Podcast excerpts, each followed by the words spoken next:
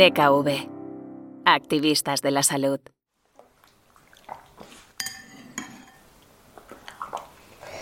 ¿Qué es lo que habéis comido hoy en el comedor, chicos?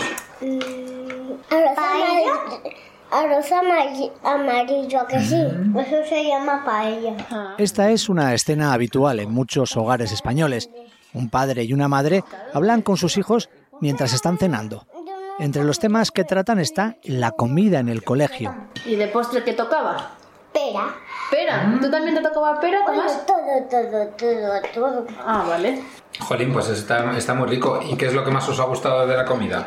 A mí, a mí la paella, el pescado, A David y a Laura les interesa lo que sus hijos, Greta de 5 años y Tomás de 3, comen en el comedor, pero sobre todo si es una buena experiencia para ellos. Sí, ¿nos podéis dejar un poquito? comernos todo.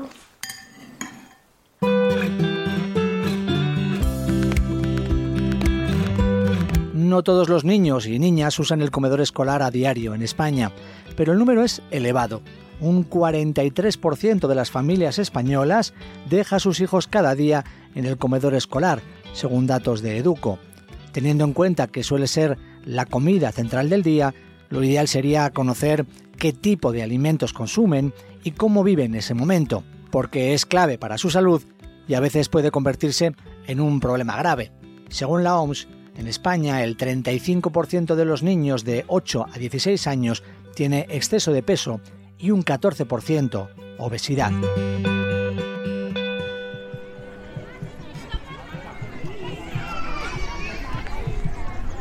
A David y Laura les gusta pasar mucho tiempo con sus hijos y que estos disfruten jugando sobre todo al aire libre todo el tiempo que puedan. Esta mañana soleada de otoño les encontramos en un parque de una conocida zona verde de Madrid. Han preparado un picnic. Nos cuentan la importancia que tuvo el comedor a la hora de elegir el colegio para Greta y para Tomás. Elegimos el colegio. eh, una de las variables que estuvimos viendo y que tenía bastante peso era el tema de la comida. Entonces, pues hay coles que trabajan con catering, ¿no? Que les llevan las, bande- las bandejas, las llevan una vez a la semana, luego las calientan. Los menús no estaban mal, pero bueno. Luego hay otros coles que tienen cocina. Y esto nos parecía, pues, que nos, que nos gustaba más. Y estuvimos mirando y bueno, al final en el cone en el que están los niños tienen cocina propia, tienen sus cocineros, van a comprar al mercado. Nos estuvimos fijando en los, menús, en los menús que tienen y la verdad es que están fenomenal. Y luego pasa una cosa, que es que los niños en el cole comen muchísimo mejor que en casa. Entonces, judías verdes o legumbres que a nosotros nos guerrean y montan números y demás, allí se lo comen todo. Entonces, ahora mismo la comida del colegio te diría que preocupación cero, al contrario, es un desahogo porque luego ya cuando llegamos a casa las cenas pues pueden ser más light o hacemos la verdura que le gusta, fruta, cenas más ligeras, porque sabemos que ya se han comido el pescado y las legumbres en el cole. Mm, o las verduras, sí, sí, o sea, sí que es algo que desde y seguimos aunque estamos contentos con nuestro colegio es algo que es de lo que estamos pendientes. O sea, la comida eh, pues es un poco la gasolina del cuerpo, es, es lo que lo que nos nutre y sí que le, le ponemos mucha atención, le ponemos mucha energía, pero somos, o sea, intentamos ser muy relajados con los niños también. Eh, sí que es cierto que la elección del colegio, la escuela infantil, la guardería y demás, eh, un criterio fuerte fue la comida y es verdad que ahora mismo estamos bastante Sí, cómodos. Muy tranquilos. Sí.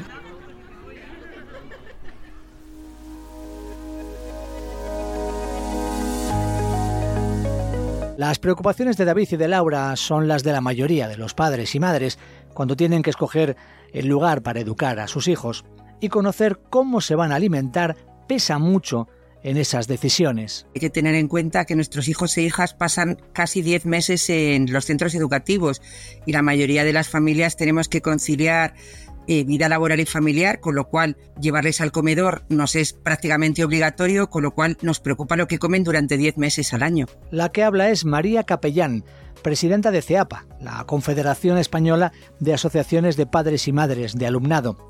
Ella recoge el sentir de las familias y destaca la amplia diversidad de la gestión de los comedores. En Galicia, por ejemplo, son las AMPAs las que gestionan parte de los comedores escolares, en Navarra también, en Cantabria, por ejemplo, hay centros, eh, cada centro es el que gestiona su propio comedor, en Andalucía también hay AMPAs que lo gestionan, pero por ejemplo en Castilla León hay tantas formas de contratar comedores y te descuidas casi como centros educativos. Entonces, pues depende del consejo escolar del centro, que es quien contrata el comedor, depende del AMPA, que es quien contrata el comedor, depende del el director del centro, de la ciudad. Y es aquí donde nos encontramos uno de los problemas a la hora de controlar lo que comen nuestros menores en los centros educativos, la falta de homogeneidad en las normas o recomendaciones de las diferentes comunidades autónomas. Si bien hay una legislación nacional, no es nada específica. Natalia Ospido es dietista nutricionista y CEO de Nutricoles, que colabora en la elaboración de menús y en la educación alimentaria en las escuelas. La ley, que esta es una ley nacional, es la Ley 17-2011 de Seguridad Alimentaria y Nutrición. En el artículo 40, apartado 3, indica que los menús serán supervisados por profesionales con formación acreditada en nutrición humana y dietética. Entonces, ¿eso puede dar lugar a la interpretación? Todo puede dar lugar a la interpretación, pero vamos, es evidente que la ley establece eso. Después, en el ámbito de las comunidades, pues depende de la comunidad, hay quien trabaja en que esto sea así, y otras comunidades en las que pues no es así y la mayoría de los menús no están supervisados. Sin embargo, un nuevo Real Decreto en el que se lleva tiempo trabajando podría mejorar algo las cosas. Eh, en teoría hay una propuesta de Real Decreto e incluía muchas otras cosas que a nivel nutricional ahora mismo no están legisladas. Yo espero que el Real Decreto salga hacia adelante ahora que ya hay un gobierno constituido y que y las administraciones autonómicas se encarguen de que esto se cumpla son los proveedores de las comidas los que deben ejercer su responsabilidad y decidir cómo es su servicio a la hora de confeccionar los menús. Clara Vilar es responsable de la empresa gallega Ardanay. No existe eh, ninguna legislación por ahora que te establezca que tienes que tratar, eh, que tienes que comprar un producto A, un producto B o un producto C. Eso está un poco en manos de cada uno, de cada empresa y de qué eh, y de cómo quiere afrontar la responsabilidad que tiene para con las familias y para con los niños y bueno, cómo quiere montar su, actividad y su negocio. Hay, eh, existen recomendaciones, existen recomendaciones que tú puedes seguir en función, pero más, están más orientadas al, digamos, a la composición del menú. En este famoso propuesta Real Decreto, pues ya se contempla un poco ese proceso de compra, ¿no? De, qué tipo de productos se compra. Eh, hay comunidades como Navarra, donde hay un consumo de producto ecológico ya muchísimo más alto. O sea, es decir, ellos el Real Decreto ya lo pasan, ¿vale? Pero la realidad es que la mayoría, el resto de comunidades quedamos muy lejos. O sea, la mayoría no suele consumir tan siquiera nada, absolutamente nada de producto en ecológico, o sea, cero.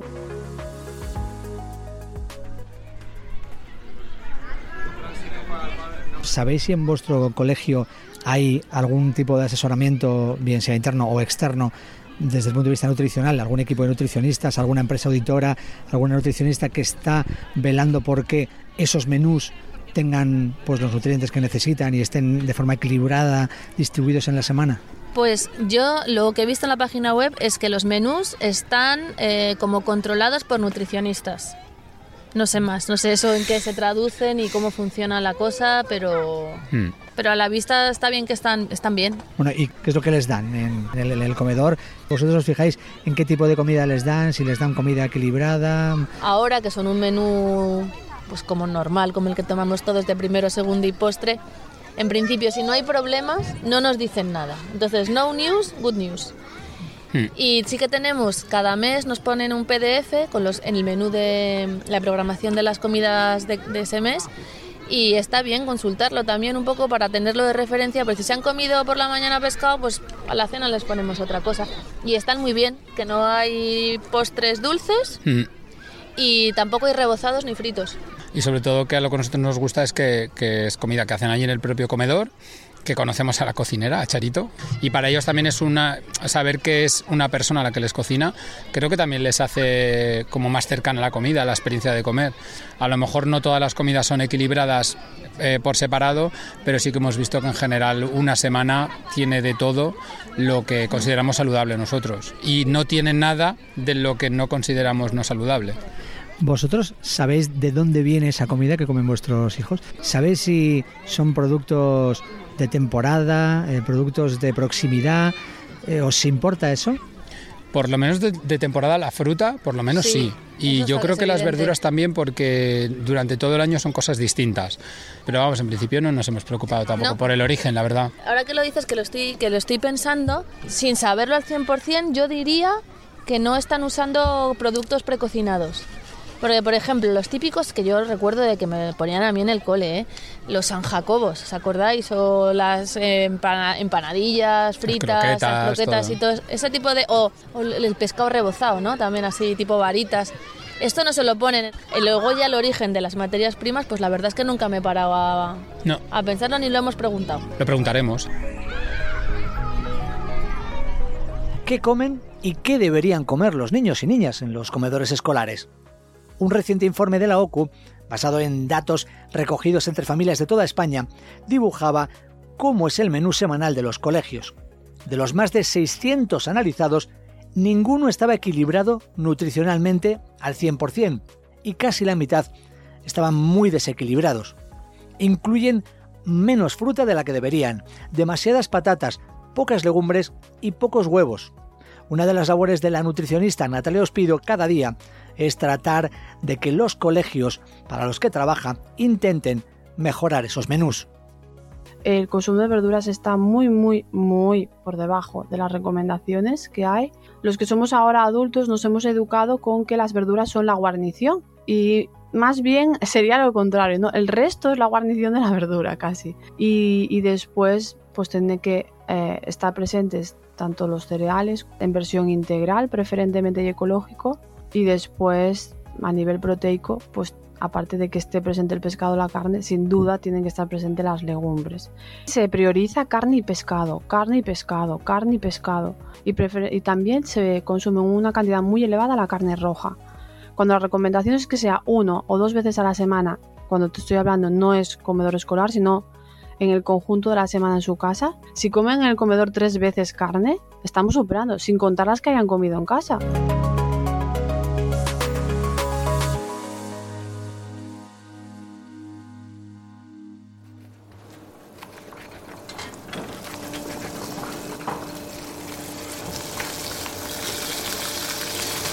Vamos a tratar de conocer ahora cómo se cocinan los alimentos que comen nuestros hijos e hijas en el comedor y de dónde vienen. Lo primero que debemos tener en cuenta es que no todos los centros educativos tienen cocina. Según el estudio de la OCU al que hacíamos referencia antes, solo en el 33% de los colegios se cocina directamente en el centro. En más de la mitad, los menús son elaborados por parte de empresas externas que luego los llevan a los colegios.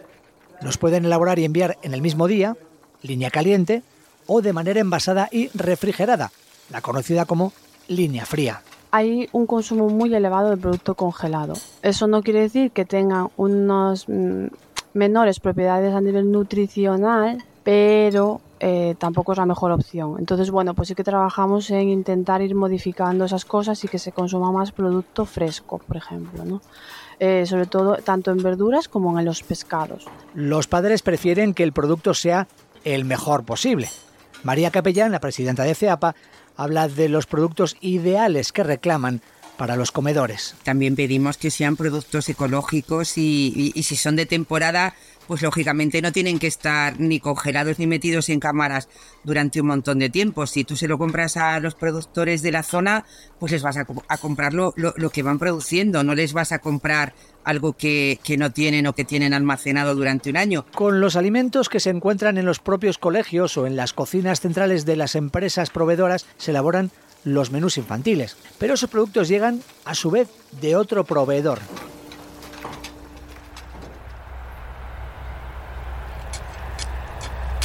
Cada empresa trabaja de una manera diferente y con unos proveedores determinados. En el caso de Ardanay, nos cuenta Clara Vilar, se rigen por unos criterios muy específicos. siempre con proveedor eh, local y desde siempre, desde que empezamos, eh, proveedores que además eh, los cuidamos mucho porque eh, les hacemos, bueno, pues tienen que tener una serie de requisitos, ¿no? Para que para poder servirnos. Y estar en Galicia es una ventaja. Tenemos eh, la suerte de tener muy a mano eh, proveedores y, y, productos de muchísima calidad y mucho sabor. ¿no? Pues tenemos una huerta muy grande, tenemos el mar aquí al lado, carne también está buenísima. Entonces, pues eh, sería casi un pecado no tirar ¿no? De, de, de, todo, de todo eso que tenemos cerca. Esa forma de trabajar de Ardanay se empieza a ver en muchas empresas del sector.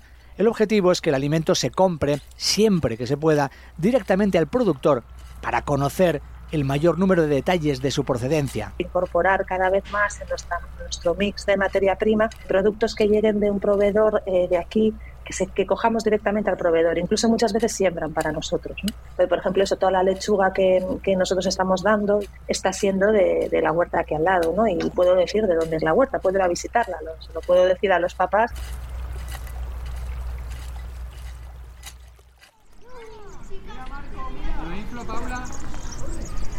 Mira, una de las cosas llamativas de nuestro colegio es que cuando salíamos de recogerles, sobre todo en, en, el momento de pandemia, con las mascarillas y demás, ellos sí que reconocían a, a las personas del comedor por la calle y las, les saludaban con, como con muchísimo disfrute y, y se mostraba, las personas, sobre todo mujeres, se mostraban muy cariñosas con los niños y demás y suponemos que, que es igual en, en, el comedor, ¿no? Es que tienen, es que es eso, es que tienen monitoras para el comedor. Claro. O sea, ellos no comen con sus profesoras. Eso es. Tiene, hay unas monitoras en el comedor que son los que les acompañan en ese momento y les ayudan a comer si les tienen que partir la comida o si alguno mm. necesita que le, le, den de comer por algo, que les ayuden, pues sí, están. Y las tienen muchísimo cariño. Sí. O sea, sí. y nosotros que a esas personas sí que las hemos llegado a conocer, mm. son geniales. O sea, y entonces ellos yo creo que van muy tranquilos. Y, pero yo creo que no que debe haber un ambiente bastante bueno en el comedor hmm. porque nunca se nos han quejado se nos han quejado otras cosas del cole pero del comedor fíjate que no y luego ha pasado cosa que se han animado a probar cosas que en casa no por ejemplo lechuga han empezado a comer en el colegio, en, en casa no hemos conseguido. Mm. Luego ya en casa ya han empezado a comerlo, pero ha sido porque lo han probado en el cole. Porque lo habrán visto algún compañero y han dicho, sí. ah, pues mira, ve a ver. Laura y David, como otros muchos padres y madres, valoran el hecho de que la hora de la comida en el colegio sea más que el mero acto de alimentarse. En su caso, lo ven como una experiencia social y educativa. Estar cerca de los niños, escucharles, enseñarles. En Nutricoles, nos cuenta Natalia, usan algunos juegos para ayudar a que los niños y niñas coman mejor. Intentamos jugar a que ellos creen sus ensaladas. Y esa ensalada, pues por grupos o por clases o por niveles, la llevamos al comedor. Claro, las ensaladas que llevamos de ellos siempre triunfan. O por ejemplo, las cremas también. Las cremas de verdura es muy habitual que sea siempre naranjas o amarillentas o tal, tipo calabaza, zanahoria y demás. Claro, metes una crema verde y no funciona. No, ahora lo que decidimos este año es jugar a ver de, que adivinen de qué es la crema verde, de que entonces ya solo con el probarlo, a ver si adivinan de qué es, ya se come la crema verde. Entonces, bueno, pues intentar eso, pues que ellos formen parte o por ejemplo, metemos fruta en la ensalada. Te dicen, o sea, si la meto yo me dicen que no. Si entre ellos eligen qué fruta meten, entonces ya vale. Muchas de las empresas proveedoras de las comidas, como Ardanay, también incluyen el servicio de monitores de comedor, que no se limitan a dar de comer a los escolares. Creemos que formamos parte de la comunidad educativa, entonces dentro de esa responsabilidad que nosotros tenemos, sí que hacemos, eh, eh, les educamos en, en, la alimentación saludable, ¿no? en hábitos de, vida saludable, tanto la alimentación como, por ejemplo, el aseo ¿no? y la educación respeto, cómo se comportan en la mesa, cómo se comportan en el patio y luego también pues educación en el medio ambiente, ¿no? porque para nosotros es muy importante. Un servicio que en muchos casos se extiende a las familias. Y si eso se asocia a que haya charlas para las familias, entiendan qué es lo que tú estás explicando en el centro, entiendan cómo elaboras tú el menú, todo eso pues claro, o sea, al final se traslada a casa. Luego sí que es cierto que nosotros a nivel comidas también intentamos en casa, sobre todo nosotros hacemos desayuno y cena juntos, que sea un momento familiar, que sea un momento social donde ellos entiendan que la comida no solo es nutrirse, sino que es un momento del día importante y nosotros lo hacemos, bueno, de hecho cenamos con ellos todos los días, aunque nos toque cenar a las 7 de la tarde, e intentamos que sean momentos muy tranquilos de conversación y de hecho muchas veces en la cena hablamos de la comida. Sí, oye, siempre les preguntamos, hoy? oye, sí. ¿qué habéis comido y qué es lo que más os ha gustado? ¿Y de los postres cuál es el que más os gusta? La pera, melocotón blandito. Sí. Oye, chicos, ¿y cuántas veces tomáis eh, helados en el cole? No, no, en el campamento. Ah, son el campamento. ¿Y tomáis natillas en el, Tomás, cam- en el colegio? No. ¿Y veis a Charito? ¿Sí? Sí. ¿Quién es Charito? La que le llevaba la comida Tomás. La que llevaba la comida Tomás, pero que es la cocinera, ¿verdad? Sí.